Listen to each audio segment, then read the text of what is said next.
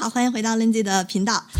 最近呢，有朋友就私信我，很好奇说：“哎，Lindsay 能不能讲一讲华尔街里边的人英语都能说成什么样啊？”我们平时可能也看电影啊，或者电视剧，或者如果说大家身边有朋友在海外工作，经常哎，感觉很洋气，说话都中英夹杂的啊。我明天有一个 deadline 要 due，跟老板早上有个 morning call 啊，有个 review 要看，啦吧之类的。我自己也有这个毛病啊，所以 但 any。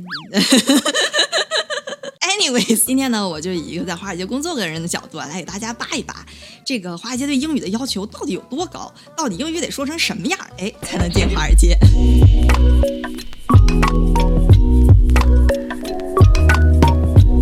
先简单说一下我自己情况啊，我是在国内读的本科，然后之后在纽约读了个研究生，然后毕业之后就开始在纽约 J P Morgan 的呃纽约办公室工作。我从小到大接受的就是非常非常正统的中国应试教育，所以什么听力啊、口语啊，大家也反正那个英语水平，大家这个几斤几两应该都差不多知道的。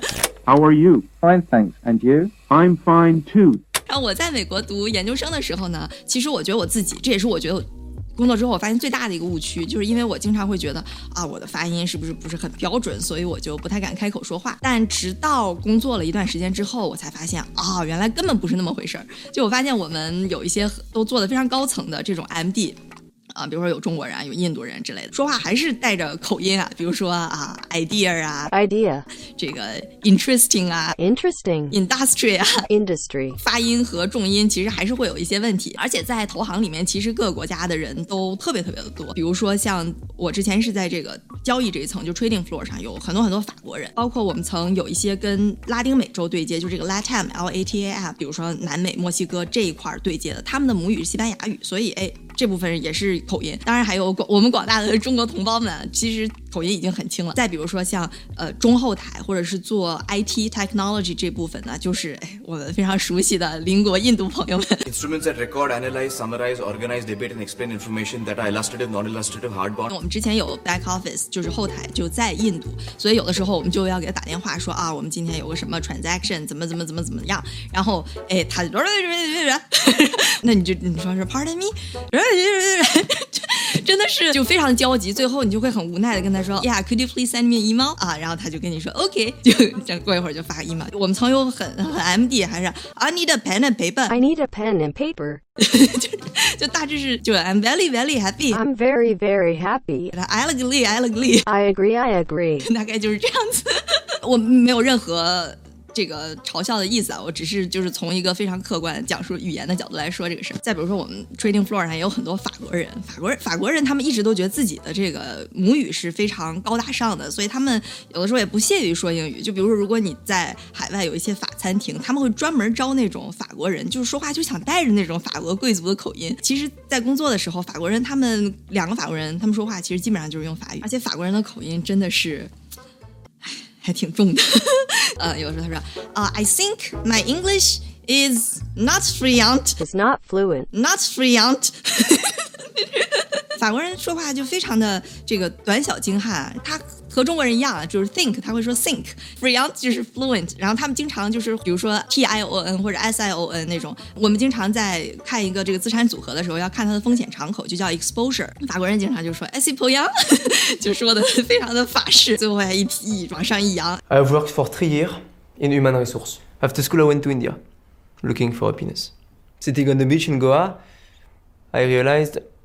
I have a penis, of course. 口音真的是很重要。有一次，有一个在伦敦办公室的法国 MD，一个很很高级别的人，然后就过来给我们讲一下最近的局势怎么，然后你就从头到尾坐在底下。我毫不夸张的说，真的是基本上完全什么也听不懂，你就以为他是在用法语在上面讲。然后包括有一些我们在伦敦办公室有一些这种呃苏格兰的同事，那口音，但这完全不影响他们交流，你知道吗？他们完全没有任何交流的障碍。就是你看一个法国人和一个英国人，尤其是口音比较重的一点靠北部的英英国人，他们俩说话。你在边上就像个傻子一样，他俩交流的特别顺畅。包括比如说印度人两个人在嘚嘚嘚嘚嘚说，你就以为他们在说印度语，但其实他们就是在用英语很正常交流。所以我想说什么来着？啊，总体来讲就是想表达的是流利能说明白是最重要的，而且中国人的口音在。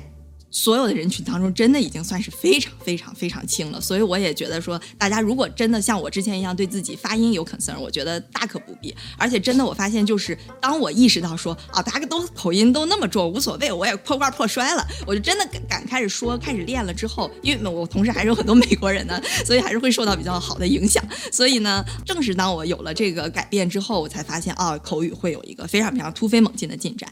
虽然我们刚才说这个各个国家的口音五花八门、千奇百怪、五光十色，但其实整体对英语流利度的要求还是非常高的，尤其是比较偏前台的工作。我们说的前台呢，就是说一般是会去面对客户，来给公司直接产生收益的这样的部门。那如果说你要跟客户打交道的时候是要用英语说的，那这个对英语的要求就得非常非常高，因为你在外面就是公司的脸面嘛。如果说呃你口音太重的话，嗯、这个还是会有一定影响的。当然，如果说你的客户是比如说拉美洲的人，因为他们平时交流就用拉就用西班牙语，所以这就无所谓，用西班牙语、葡萄牙语。那如果说你的客户是亚洲人，那你该说哪国语就说哪国语就没有问题。当然，整个前台部门的中国人其实也是越来越多的。相对来讲，如果跟客户接触没有那么紧密的人，这个这些部门呢，英语的要求相对来讲就没有那么高。就比如说我们广大的中国同胞，现在在华尔街占领最大的一个呢，就是 quant，quant 的就是这种量化相关的职位，就需要比如说一些编程、数理知识。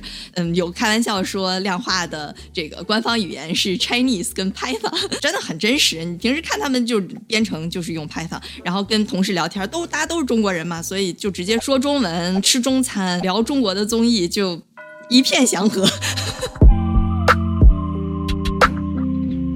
们说的就是工作当中的一些英语啊，最最主要的就是流利。那其实如果说我们要进入到这个华尔街，拿到这份工作之前，一定一定要经历的呢，就是这个面试关了，对吧？以我自己为例啊，我从头到尾面试面了不下十个人，有差不多一半是美国人，然后其他的就像有说本母语是西班牙语的话，就是啊，Maria 啦、帕亚呀、啊、Espanol 这种感觉的。然后还有像一些，比如说东欧的人、印度人，就五花八门的口音都有吧。所以呢，其实我觉得在面试过程当中最难的、最难的就是听力，因为我自己要准备那些内容，当然不是说自己准备那些内容就不难，那些是我们比较可控的，是可以能提前去准备的。但是你不知道对面那个人他说话是个什么口音，那这时候就比较麻烦了。我记得我。在面试的时候，最最害怕的就是电话面试，特别特别担心对面如果是一个印度人，我听不懂他说话，然后我一遍一遍，你你说你听不懂的时候，你不敢乱说，乱说万一说话说不在点上，人以为你脑子不好。但是呢，你又不能一个劲儿老问人家说哦，Pardon me，Can you repeat it，say it again？就感觉自己好像怎么感觉老听不懂人说话，就觉得很傻。所以我觉得其实听力这真的真的是很难的地方。之前就有呃外国朋友跟我说，感觉中国人说话怎么有点也不看人，就感觉好像不太高兴，然后有点儿嗯没有礼貌。我觉得其实我们都知道，我们中华民族是。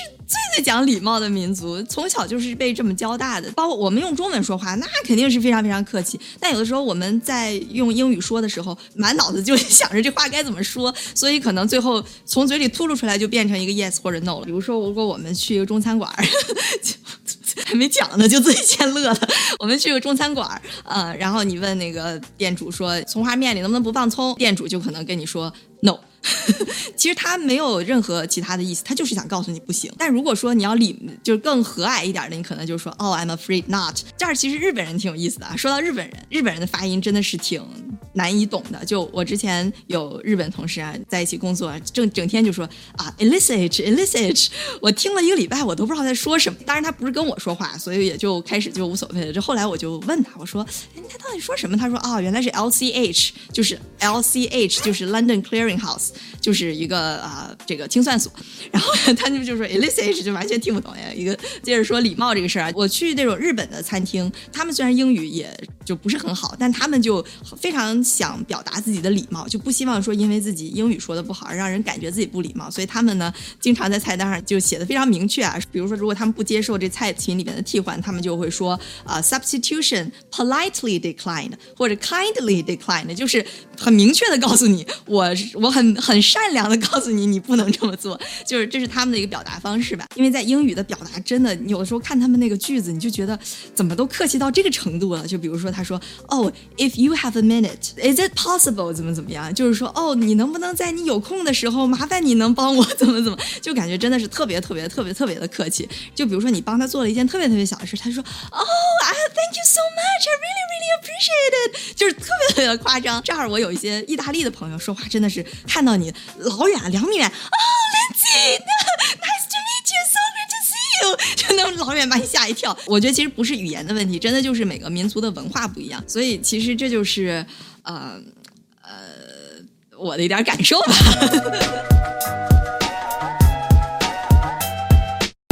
词汇量有没有什么要求？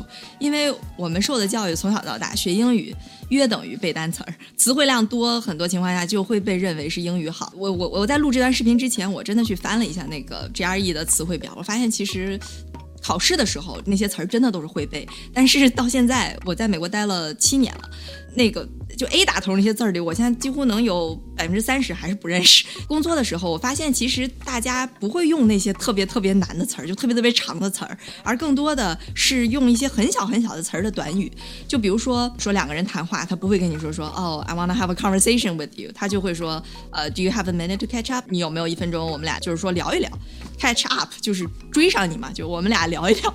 再比如我我之前刚开始工作的时候，老板就跟我说说啊，有个什么什么东西，你能不能 sign off 一下？sign 就是那个标志签字的意思，off 就是一个就是嗯就是给弄掉的副词。其实我我开始就没理解这到底是什么意思。他说其实就是 approve 的意思，所以他们不会说你能不能 approve 这个，就是批准这个，他们就是说 can you sign off，就是你能不能批准这个。比如说下午你问同事说，哎，我们要不要去一起 grab a coffee，就一起去买买杯咖啡啊？然后他开始跟你说 I'm down。I'm down 是什么意思？说我下去了吗？不是，它其实就是说好的意思。所以就是很多很多日常生活中用的小词儿吧。一开始你可能都不太习惯，然后慢慢慢慢你就发现，其实他们用的很多就三四个字儿的小词儿拼在一起就那么用。所以我觉得，如果说是这种日常或者工作交流的话，大家如果想啊多了解这方面，其实可以看看美剧，尤其是那种比较都市生活的美剧啊，我觉得是会非常非常有帮助。当然，很多朋友会看这个《Game of Thrones》，就是呃中文叫什么？